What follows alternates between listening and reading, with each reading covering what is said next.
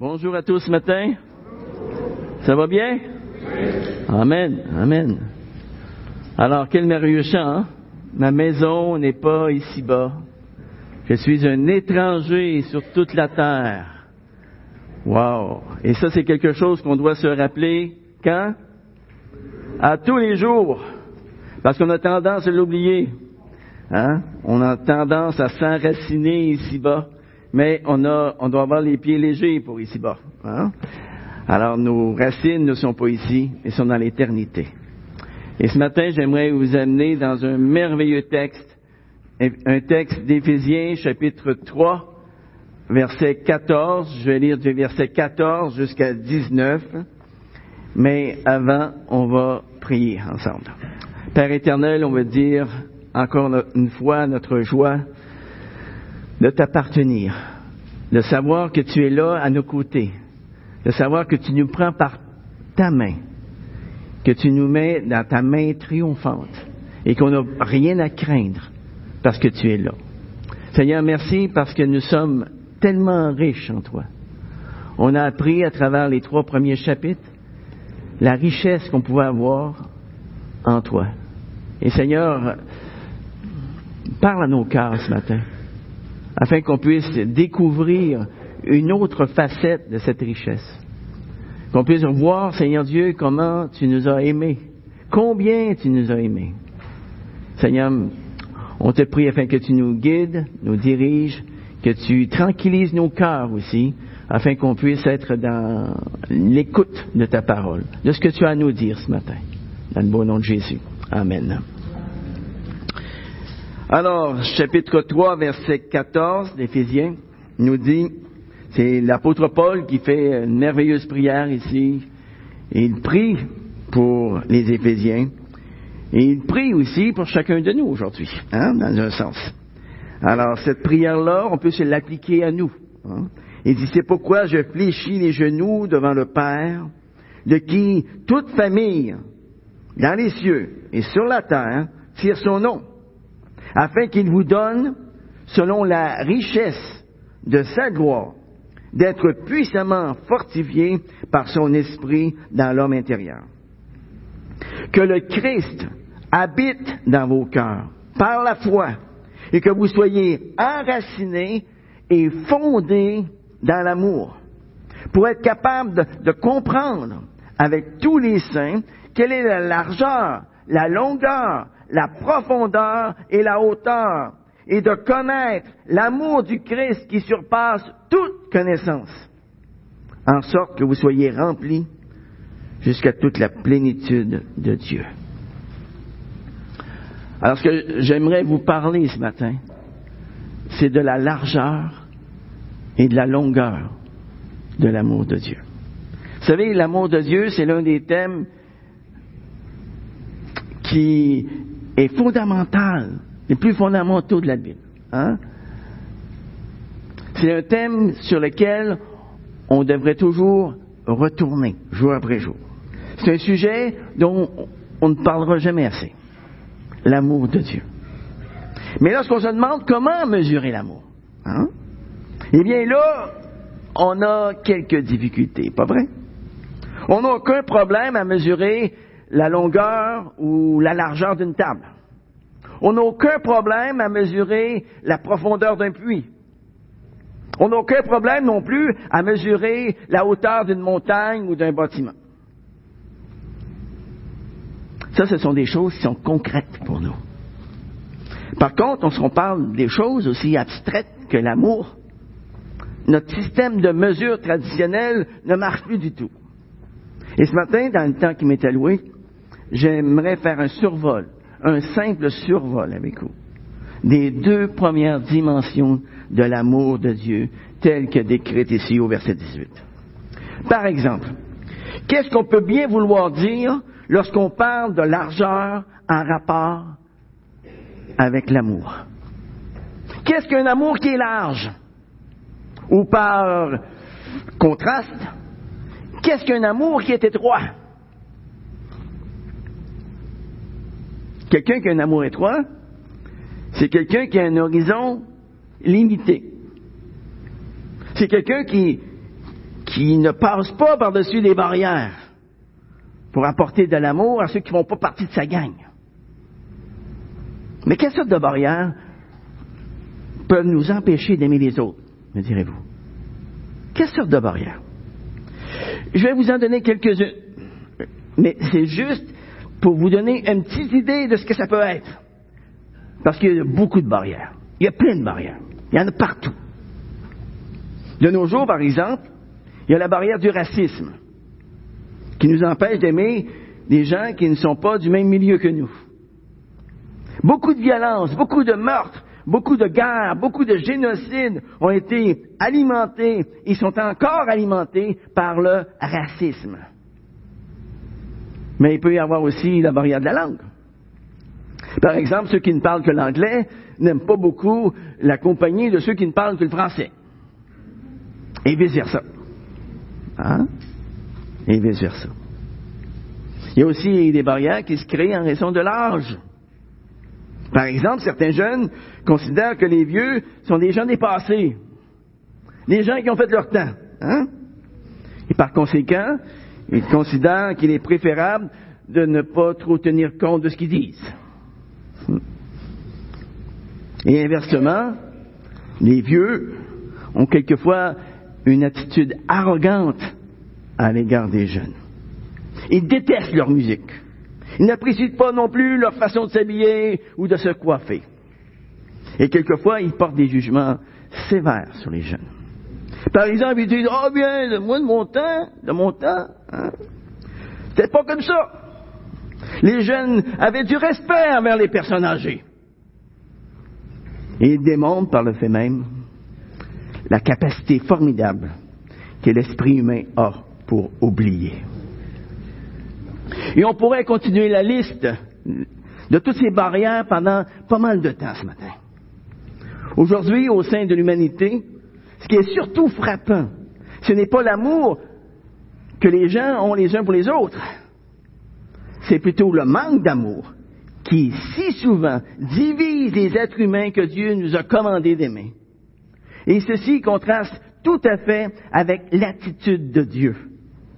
Contrairement à ce que nous voyons parmi les êtres humains, l'amour de Dieu est véritablement large. Il est large. Pour lui, il n'y a pas de considération de personne.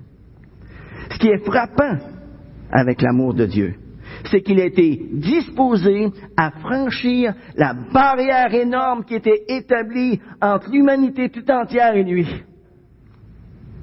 À cause de nos péchés, nous étions tous, sans exception, séparés de lui. Et nous étions tous des rebelles. Et Dieu aurait bien pu nous rejeter loin de sa face, sans aucun problème.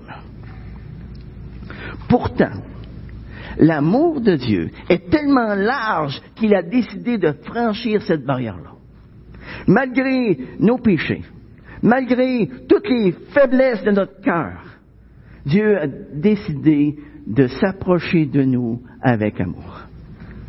Vous savez, la largeur de l'amour de Christ nous est démontrée tout au long de son ministère terrestre. C'est extraordinaire de voir comment le Seigneur Jésus a su surmonter toutes les barrières que d'autres avaient établies. Tout au long de son ministère terrestre. Jésus s'est adressé avec amour à des, gens que la plupart avaient rejetés. Jésus ne regardait pas à l'apparence. Il ne regardait pas au statut social des gens. Il regardait au cœur de la personne. Jésus savait si un cœur était repentant ou pas. Jésus mangeait et il parlait avec des gens qui avaient été complètement, mais complètement rejetés de la société. Son amour était assez large pour se soucier du besoin de ces gens-là. J'aimerais vous donner un exemple de la largeur de l'amour de Christ dans Luc chapitre 19. On y parle d'un certain dénommé Zachée. Zachée, c'était un publicain, c'est-à-dire un collecteur d'impôts. Est-ce qu'il y a des gens ici qui aiment les collecteurs d'impôts? Hein? Vous n'aimez pas les collecteurs d'impôts? Il faudrait, parce que s'il n'y avait pas de collecteur d'impôts, vous n'auriez pas de service. Hein? Puis si vous n'aviez pas, de, pas de service, qu'est-ce que vous feriez? Ben, vous chialeriez. hein? des, des, services, ça en prend. Donc, ça prend des collecteurs d'impôts. Mais quoi qu'il en soit, du temps de Jésus, il n'aimait pas plus les collecteurs d'impôts qu'il l'aimait aujourd'hui. Et il les aimait encore moins. Alors, vous voyez, le problème avec les collecteurs d'impôts, c'est que c'était des Juifs qui s'étaient comme vendus à Rome pour collecter les impôts des autres Juifs.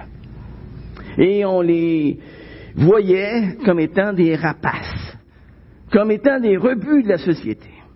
On voulait rien savoir d'eux.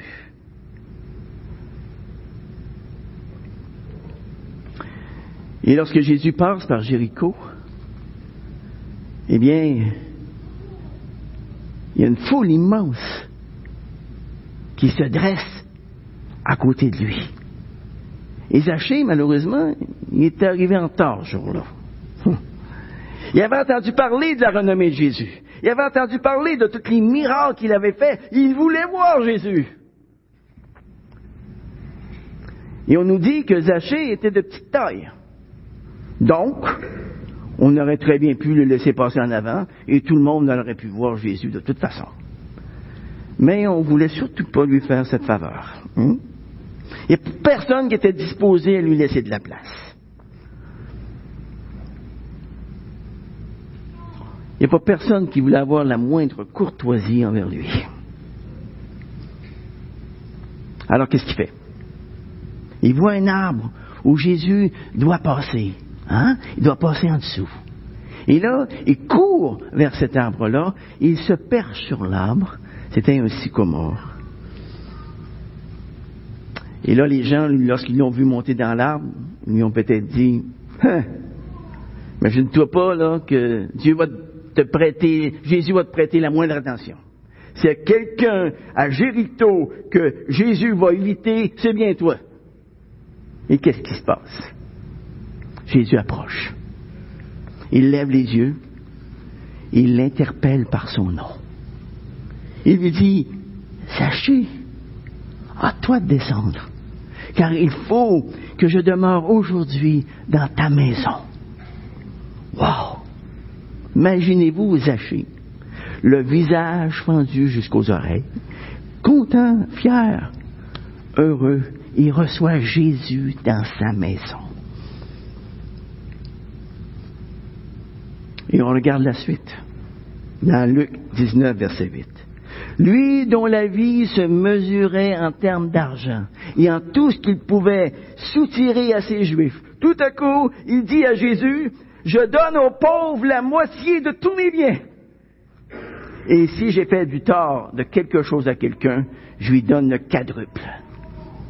De cette rencontre avec Jésus, ce jour-là, Zachée en sort un homme nouveau, complètement transformé. Pourquoi? Parce que l'amour de Jésus a été suffisamment large pour s'étendre jusqu'à celui que tous les autres avaient rejeté. Voilà ce que l'amour de Dieu peut faire dans une vie, les amis. On peut penser à cette femme pécheresse aussi dans Luc chapitre 7 qui pleure sur les pieds de Jésus et qui répand du parfum sur ses pieds. Les pharisiens la méprisaient, mais l'amour de Christ a été assez large pour avoir compassion de cette femme. Jésus lui a pardonné ses péchés. Il l'a renvoyé en paix en lui disant que sa foi l'avait sauvé. On peut penser au larron sur la croix dans Luc 23. S'il y avait une personne qui avait été rejetée de la société, c'était bien lui. S'il y avait une personne qui était dans l'abandon le plus complet, c'était bien lui. S'il y avait une, personne qui était dans le désespoir le plus complet, le plus grand, c'était bien lui. S'il y avait une personne qui était dans la misère la plus totale, c'était bien lui. il était obligé de dire, je mérite ce qu'on m'a fait. Je mérite d'être crucifié. Je mérite d'être rejeté à cause de mes actions. Le monde l'avait rejeté.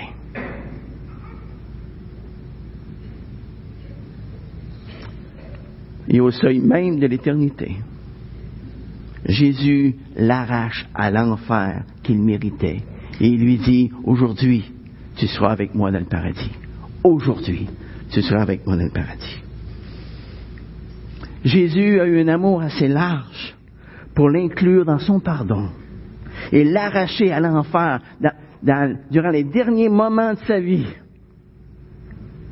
On pourrait parler aussi de l'apôtre Paul, que Jésus a inclus alors qu'il était l'un des plus grands ennemis de la foi chrétienne. Et on pourrait parler de chacun de nous ce matin. Chacun de nous. Que Jésus a inclus dans sa grâce, que Jésus a inclus dans son amour, alors que tout avait permis qu'on soit rejeté. L'amour de Dieu a été suffisamment large pour franchir toutes les barrières, pour les faire tomber. Et Dieu est venu jusqu'à nous, en la personne de Jésus-Christ, pour nous saisir, pour nous transformer. Remarquez que Jésus s'est donné lui-même volontairement pour accomplir notre rédemption. Lui, dont la condition était celle de Dieu, il n'a pas cherché comme une proie à arracher d'être égal avec Dieu, mais il s'est dépouillé lui-même en prenant la condition d'esclave, en devenant semblable aux hommes. Après s'être trouvé dans la situation d'un homme, il s'est humilié lui-même en devenant obéissant jusqu'à la mort, la mort sur la croix. Ça, c'est l'amour dans sa plus parfaite dimension. Et c'est cette attitude d'amour sacrificiel que chaque croyant est invité à avoir. Dans Philippiens 2, verset 5, la parole de Dieu nous dit, Ayez en vous la pensée qui était en Jésus-Christ. Lorsqu'on réalise la largeur de l'amour de Dieu, ça doit nous pousser non seulement à reconnaître l'immensité de sa grâce envers nous, mais aussi à refléter cet amour dans la façon dont nous nous comportons à l'égard des autres, à l'égard de ceux qui ne font pas partie de notre petit cercle intime. Comprendre la largeur de son amour nous aide à passer par-dessus les barrières qui nous séparent. Quelles sont nos barrières ce matin? Hein? Quelles sont nos barrières qui nous empêchent de témoigner de l'amour à notre prochain? Est-ce une barrière de la langue? Une différence d'âge? Une différence de couleur de peau? Une différence de culture? C'est quoi? C'est quoi notre barrière? Dieu désire que nous reflétions dans nos vies la largeur de l'amour de Christ. C'est ça qu'il désire. Dieu désire que nos barrières s'effondrent et que l'on puisse agir à l'égard des gens comme le bon samaritain a agi envers cette personne qui était laissée à demi-mort sur le, bord de la route. Nous qui avons été enrichis par la largeur de l'amour de Christ, nous sommes appelés à exercer de la compassion envers les âmes perdues. Nous sommes appelés à exercer de la compassion envers ceux dont on ne se sent pas attiré. Nous sommes appelés à exercer de la compassion envers ceux qui ne sont pas comme nous. Regardons maintenant une autre dimension de l'amour de Christ, la longueur. La longueur. C'est assez facile quand même de se représenter ce que peut vouloir dire la longueur en ce qui concerne l'amour. La longueur est souvent utilisée dans notre langage en rapport avec la durée. Par exemple, on parle d'un long travail parce qu'il a nécessité beaucoup de temps. Il peut avoir nécessité beaucoup d'heures, beaucoup de, jours, beaucoup de mois, euh, beaucoup d'années. Hein? On parle aussi de la brièveté de la vie humaine pour indiquer combien notre vie est courte sur cette terre. Voyez, le terme de la longueur s'applique quand même assez bien à l'amour. Par exemple, un amour éphémère, c'est un amour de courte durée. On peut parler aussi d'un amour qui est long. si cet amour a su subsister à travers les différentes difficultés de la vie. Hein? Lorsqu'on considère l'amour, l'amour humain, on est obligé de reconnaître que malheureusement, il ne dure pas extrêmement longtemps. Ce qui est regrettable, c'est que quelquefois, la forme la plus intime que l'amour, de l'amour que Dieu nous a donné, l'amour entre époux, ne semble pas être à l'abri du temps. Vous savez, lors du mariage, j'ai eu l'occasion maintes fois de célébrer les mariages. Et lorsque je vois des célébrations de mariage, qu'est-ce que je vois? Les deux époux s'en viennent rayonnants devant Dieu, devant les hommes. Ils promettent qu'ils seront fidèles l'un à l'autre jusqu'à ce que la mort les sépare. Et qu'est-ce qui arrive à toutes ces belles déclarations d'amour quelques années plus tard? Eh bien, ce sont les, les registres de la Cour de justice qui nous le disent. Plus d'un mariage sur deux finit par le divorce.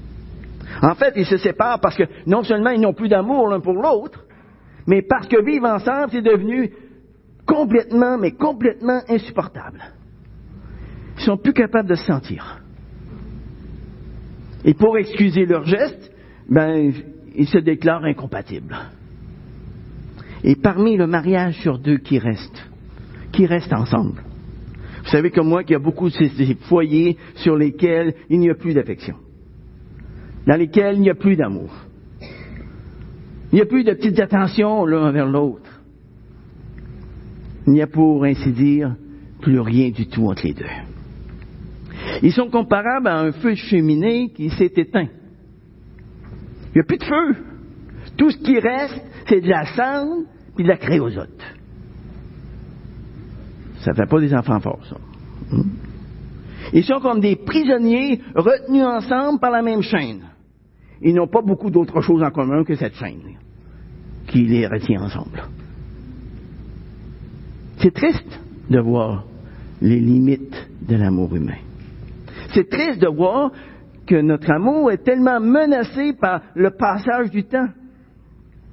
Par contre, je dois dire avec joie qu'il y a encore dans ce monde des maris et des femmes qui restent fidèles l'un à l'autre et qui sentent tellement s'aimer l'un l'autre que l'on se demande comment ils pourront survivre si l'un des deux meurt. Malgré tout, dans ce monde déchu, nous voyons encore des évidences d'un amour qui ne s'effrite pas avec le passage du temps. Et pourtant, en comparaison avec l'amour de Dieu, combien l'amour humain est de courte durée? Si on veut essayer de comprendre avec tous les saints quelle est la longueur de l'amour de Dieu, on doit, on doit tout de suite se poser la question suivante. Quand est-ce qu'il a commencé? Quand est-ce qu'il a commencé? Quel est le début de l'amour de Christ? La Bible nous donne la réponse dans Éphésiens chapitre 1 verset 4, où il nous est dit, quand lui, Dieu nous a élus avant la fondation du monde. Avant la fondation du monde. Comme vous le voyez, si nous voulons fixer le début de l'amour de Dieu, nous n'avons aucun moyen de le faire. La longueur de l'amour de Dieu se perd dans la longueur infinie du passé. Il n'y a aucune limite que l'on peut trouver à la longueur de l'amour de Dieu dans le passé. Aucune limite. Mais si, de façon concrète, on va essayer de comprendre ce que ça veut dire pour nous, eh bien, on est obligé de nous en référer à l'histoire de l'humanité pour nous aider à saisir la longueur de l'amour de Dieu pour nous. J'aimerais regarder avec vous différents tableaux à partir du tout début de l'histoire de l'humanité. Le premier de ces tableaux se trouve bien sûr dans Genèse 1 et 2. Hein? Au tout début. Après le passage de milliards, de milliards, de milliards d'années, Dieu a finalement créé Adam et Ève à son image. Vous savez, toute la création nous parle de l'amour de Dieu, de la grandeur de Dieu. Hein? Le psaume 19 dit, les cieux racontent la gloire de Dieu. L'étendue manifeste l'œuvre de ses mains. Mais rien, rien autant que la nature humaine n'a été préparée pour refléter la grandeur de Dieu. La grandeur de son amour pour nous. Imaginez, Dieu nous a fait à son image. Dans Genèse 1 et 2, nous comprenons que Dieu a créé l'homme afin qu'il soit en communion avec lui. Mais on n'a qu'à tourner une seule page de notre Bible et déjà c'est la chute. Déjà Adam et Ève prêtent l'oreille aux suggestions de Satan qui les encourage à douter de la parole de Dieu. Dans Genèse chapitre 3, au tout début, Satan leur dit, Hey, laissez-vous pas avoir, là, hein? Laissez-vous pas avoir. Dieu n'est pas vraiment correct avec vous.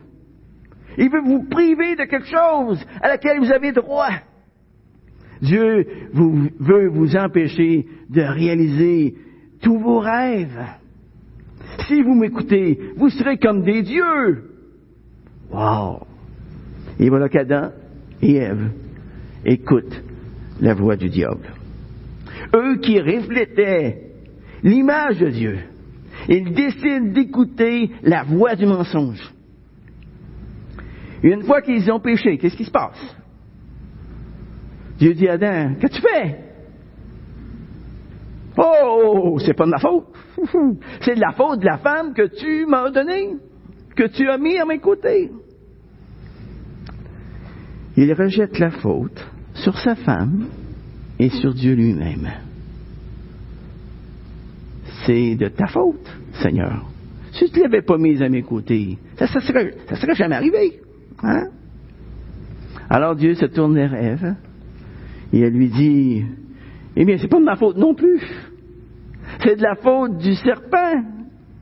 Puis le serpent, c'est qui qui l'a créé? C'est pas moi. Hein? En fin de compte, c'est de ta faute aussi. Tu comprends? On peut dire qu'aujourd'hui, ça n'a pas vraiment changé. On a toujours cette même tendance à rejeter la faute sur les autres. Très peu de gens assument la responsabilité de leurs erreurs et de leurs péchés.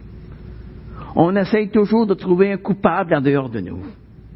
Oh, si j'ai fait tel péché, c'est pas vraiment de ma faute, c'est la faute de mon mari, c'est la faute de ma femme, c'est la faute de mes parents, c'est la faute de la société, c'est la faute des démons. En fait, je suis pas le coupable là-dedans. Je ne suis que la pauvre victime. Mais revenons à Adam et Ève. Comme ça aurait été facile pour Dieu de dire, je ne veux plus rien avoir à faire avec la race humaine. Mais Dieu n'a pas agi de cette façon-là. Le jour même où Adam et Ève ont choisi d'écouter la voix de Satan, Dieu, lui, leur manifeste sa bonté et sa miséricorde. Son amour ne change pas d'un iota. Dieu leur promet un rédempteur au verset 15, où il nous est dit que la descendance de la femme écrasera un, écrasera un jour le serpent sous ses pieds, et le serpent lui blessera le talon. On reconnaît ici l'annonce de la croix. Dieu leur dit, malgré tout ce qui vient de se passer, mon amour ne va pas changer. Si on laisse passer plusieurs centaines d'années, nous arrivons en Genèse 6 au récit du déluge. À ce moment-là, l'Éternel vit que la méchanceté de l'homme était grande sur la terre. Et chaque jour, son cœur ne concevait que des pensées mauvaises. La corruption est telle que Dieu est obligé de dire dans Genèse 6, verset 7, J'effacerai de la surface du sol l'homme que j'ai créé depuis l'homme jusqu'au bétail, aux reptiles, aux oiseaux du ciel, car je regrette de les avoir faits. Et pourtant, au milieu du déluge, il y a un signe de la grâce fidèle de Dieu. Au milieu des eaux qui mettent fin à l'existence humaine, il y a un bateau qui flotte avec une multitude d'animaux à bord, un couple de chaque espèce. et avec huit représentants de cette humanité. Noé et sa femme, ses trois fils avec leurs femmes respectives. Vous savez, ça avait pris une centaine d'années à Noé à bâtir son arche. C'est pas comme si les gens n'avaient pas été avertis, là. Pendant toutes ces années, il y avait eu ce témoignage. Faites attention. Dieu va sévir. Il y a un désastre qui s'en vient. Mais les hommes, au lieu d'écouter les avertissements de Dieu, ils lui ont tourné le dos et se sont enfoncés encore plus dans la rébellion et dans la perversion. Nous laissons passer encore des années, plusieurs centaines d'années. Et encore une fois, l'humanité sombre dans l'idolâtrie. Les hommes construisent la tour de Babel. Et ils choisissent de faire à leur tête. Et au sein de cette civilisation corrompue, mauvaise, eh bien Dieu va appeler Abraham. Et Dieu va le faire passer à travers différentes étapes où il va lui faire comprendre de plus en plus ce que représente la foi, la véritable confiance en lui. Et pourtant, Abraham était loin d'être parfait lui aussi. Il est quelqu'un qui a tombé. Il a manqué de foi. Il a menti à propos de sa femme auprès de Pharaon. Il a menti à propos de sa femme auprès d'Abimelech. Il a exposé Sarah à être malmenée par les représentants de ces pays-là. Voyez, la foi d'Abraham n'a pas été sans reproche. Et ça nous montre que malgré nos défauts, Dieu continue d'être fidèle. Son amour ne faillit jamais, jamais. Puis on laisse passer à nouveau plusieurs centaines d'années. Et nous arrivons à l'époque de Moïse. Dieu délivre la descendance d'Abraham à travers dix qu'il envoie à Pharaon et à toute l'Égypte. Puis Dieu engloutit toute l'armée égyptienne qui poursuivait son peuple. Il l'engloutit dans la mer. Et savez-vous ce qui arrive? Quelques semaines plus tard, à peine. Ce même peuple ne semble plus se soucier de Dieu celui qui vient de les délivrer de plus de 400 ans d'esclavage, il se prosterne devant un veau d'or. Un veau d'or. Dieu aurait bien pu dire, race de rebelles, je vais tous vous anéantir. Mais encore une fois, son amour a été fidèle. Puis nous laissons passer une longue période de 1400 ans où l'infidélité du peuple n'a pas cessé et nous arrivons au temps de Jésus-Christ. Dieu, en la personne de Jésus-Christ, va s'incarner au sein de notre race. Et là, une simple auberge n'a même pas de place pour le recevoir. Et le roi Hérode est tellement rempli d'hostilité envers Jésus qu'il cherche à le faire mourir aussitôt qu'il en entend parler. Et lorsque Jésus se manifeste comme étant le Messie promis, et bien ceux-là même qui étaient à, la tête de la vie religieuse du peuple d'Israël refusent d'ouvrir leur cœur. Et au lieu de le recevoir avec enthousiasme, au lieu de le recevoir avec humilité, ils le rejettent avec mépris. Et pour finir, eh bien, ils le livrent entre, entre les mains des autorités romaines afin qu'on le mette à mort. Dieu aurait bien pu dire, ah, il n'y a vraiment absolument rien à faire avec ces gens-là. Ils sont complètement pourris. Ils sont pervers. Et je vais les rejeter à tout jamais.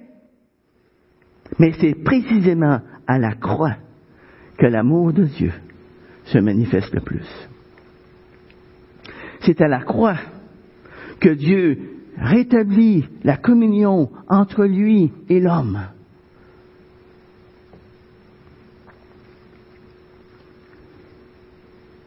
Et depuis quand Dieu avait-il choisi de racheter l'humanité par le moyen de la croix? Depuis quand? Dans 1 Pierre chapitre 1 verset 18 à 20, il nous est parlé que Christ, l'agneau de Dieu, a été désigné d'avance avant la fondation du monde, afin de nous racheter de nos péchés. Voyez-vous, on ne prend pas Dieu par surprise. Il avait choisi avant la fondation du monde de nous racheter de nos péchés. Avant la fondation du monde, Dieu nous aimait tellement qu'il a décidé qu'il allait se donner lui-même pour la rédemption de nos âmes. Avant la fondation du monde, la croix était dans la perspective de Dieu. Oh, on aurait pu penser que maintenant que, Dieu nous a donné un tel exemple d'amour, qu'après cela, eh bien, l'Église fonctionnerait d'une façon merveilleuse, extraordinaire. Que la consécration, l'obéissance serait la marque de tous ceux qui s'appellent chrétiens. Eh bien, si on regarde de près l'histoire de l'Église, on s'aperçoit qu'il y a eu beaucoup de défaillances. Même au tout début de l'Église primitive, il y a beaucoup d'exhortations qui sont faites à différentes églises. Beaucoup d'exhortations. Par exemple, l'Apocalypse, qui a été écrite à environ 60 ans après le début de l'Église. Eh bien, dans sa lettre aux sept églises, l'Apocalypse nous montre qu'il y en avait déjà qui avaient perdu leur premier amour, l'Église d'Éphèse. Il y en a d'autres qui s'étaient laissés séduire et qui s'étaient livrés à l'inconduite. Il y en a d'autres qui n'étaient ni froids ni bouillants. Sur cette Église, Dieu en appelle cinq à se repentir. Et si on laisse passer une période d'environ mille ans, on arrive à l'époque des croisades. Quelle incompréhension totale de la part de chrétiens de s'imaginer qu'il faille convertir les gens avec la force d'une armée. C'est une armée de missionnaires que ces gens-là avaient besoin pour connaître l'Évangile. Et non une armée de soldats pour les tuer. Puis il y a eu l'Inquisition, où l'on séparait les familles, où on mettait à mort les gens simplement parce qu'ils avaient des opinions différentes quant à la foi chrétienne. Puis, il y a eu la Réforme, où un vent de renouveau a soufflé sur l'Église. Mais même là, les églises issues de cette réforme ont fait, elles aussi, des choses qui n'étaient pas du tout en harmonie avec ce que Dieu désirait. Et nous arrivons aujourd'hui, en l'an 2017, au sein de cette Église, en ce début du 21e siècle. Il y a encore des rivalités, il y a encore des incompréhensions, il y a encore des gens qui gardent rancune, il y a encore des gens qui ont une attitude de jugement à l'égard de leurs frères et sœurs. Même maintenant, Dieu aurait tellement de raisons de nous rejeter, et pourtant, Pourtant, son amour reste fidèle à travers tout cela. À travers toute l'histoire de l'humanité. L'amour de Dieu n'a pas changé d'un iota. L'amour de Dieu n'a jamais vacillé. Alors on pourrait se poser la question, combien de temps que ça va durer? Quelle est la longueur de l'amour de Dieu pour l'avenir? Eh bien, la parole de Dieu est claire à ce sujet. Jérémie 31, verset 3 nous dit que Dieu nous aime d'un amour éternel. Isaïe 54, verset 10 nous dit, quand les montagnes s'éloigneraient, quand les collines chancelleraient, son amour ne s'éloignera pas de nous. L'apôtre Paul, dans Romains chapitre 8, verset 35 à 39, exprime la grandeur de l'amour de Christ d'une façon saisissante. Romains 8, verset 35 nous dit, Qui nous séparera de l'amour de Christ? La tribulation ou l'angoisse? La persécution ou la faim? Le dénuement? Le péril ou l'épée? Selon qu'il est écrit, à cause de toi, l'on nous met à mort tout le jour. On nous considère comme des brebis qu'on égorge. Mais, c'est un mais magnifique ici. Mais, dans toutes ces choses, nous sommes plus que vainqueurs par celui qui nous a aimés. Car je suis persuadé que ni la mort, ni la vie, ni les anges, ni les dominations, ni le présent, ni l'avenir, ni les puissances, ni les êtres d'en haut, ni ceux d'en bas, ni aucune autre créature ne pourra nous séparer de l'amour de Dieu en Christ Jésus notre Seigneur. Nous pouvons regarder vers l'avenir, les amis. Quelles que soient les circonstances, le chrétien peut être assuré de l'amour de Dieu envers lui.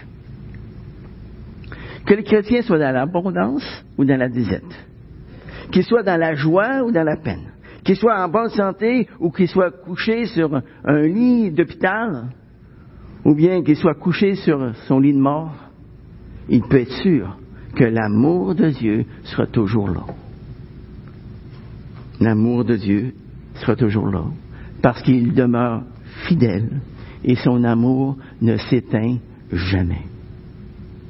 Lorsque l'histoire de notre vie sera révélée un jour, eh bien, nous verrons à ce moment-là que tout été grâce de la part du Seigneur, du début jusqu'à la fin.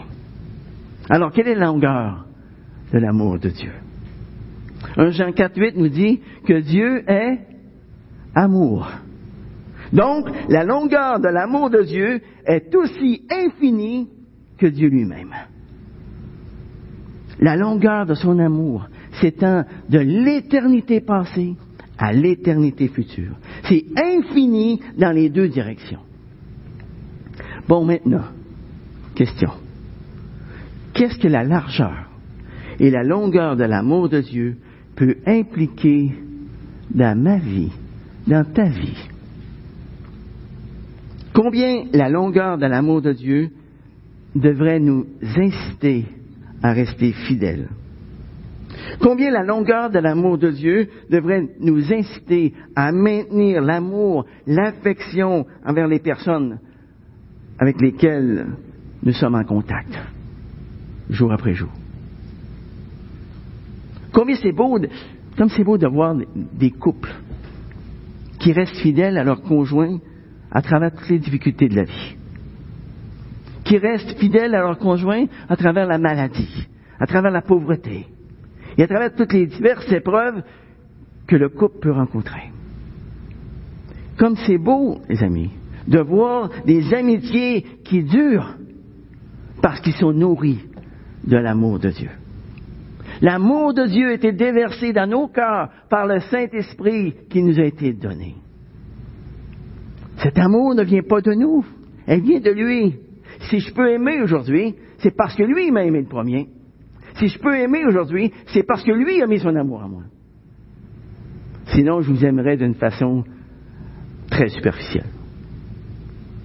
Comme c'est beau, les amis, de voir des gens qui prient fidèlement pour quelqu'un pendant dix ans, vingt ans, trente ans, même s'il n'y a rien qui bouge, en rapport avec la largeur et l'amour, la longueur de l'amour de Dieu. J'aimerais maintenant m'adresser à chacun d'entre vous, personnellement. Vous donner un petit exercice ce matin. Un petit exercice. Si vous pouvez le prendre en note, pour ne pas l'oublier. Regarde les personnes avec lesquelles tu as été en contact jusqu'ici dans ta vie. Est-ce qu'il y a des gens autour de toi que tu as laissés de côté? Est-ce qu'il y a des gens autour de toi que tu as laissés de côté? Est-ce qu'il y a des barrières que tu as placées devant ton cœur qui t'empêchent de manifester un véritable amour pour ton prochain? Est-ce qu'il y a des personnes avec lesquelles tu es embrouilles, avec lesquelles tu as manqué d'amour? Si c'est ton cas ce matin, pourquoi ne pas le manifester de façon concrète aujourd'hui même? Lorsque tu sortiras d'ici tantôt, contacte ces personnes avec qui ton amour a été étroit et va te réconcilier avec elles. Tous ensemble ce matin, prenons conscience de toute la richesse que nous avons en Dieu. Imaginez, Dieu nous aime d'un amour éternel. Demandons à Dieu d'élargir nos cœurs, les amis d'élargir notre vision afin qu'on puisse mieux refléter son amour dans notre vie de tous les jours. Prions.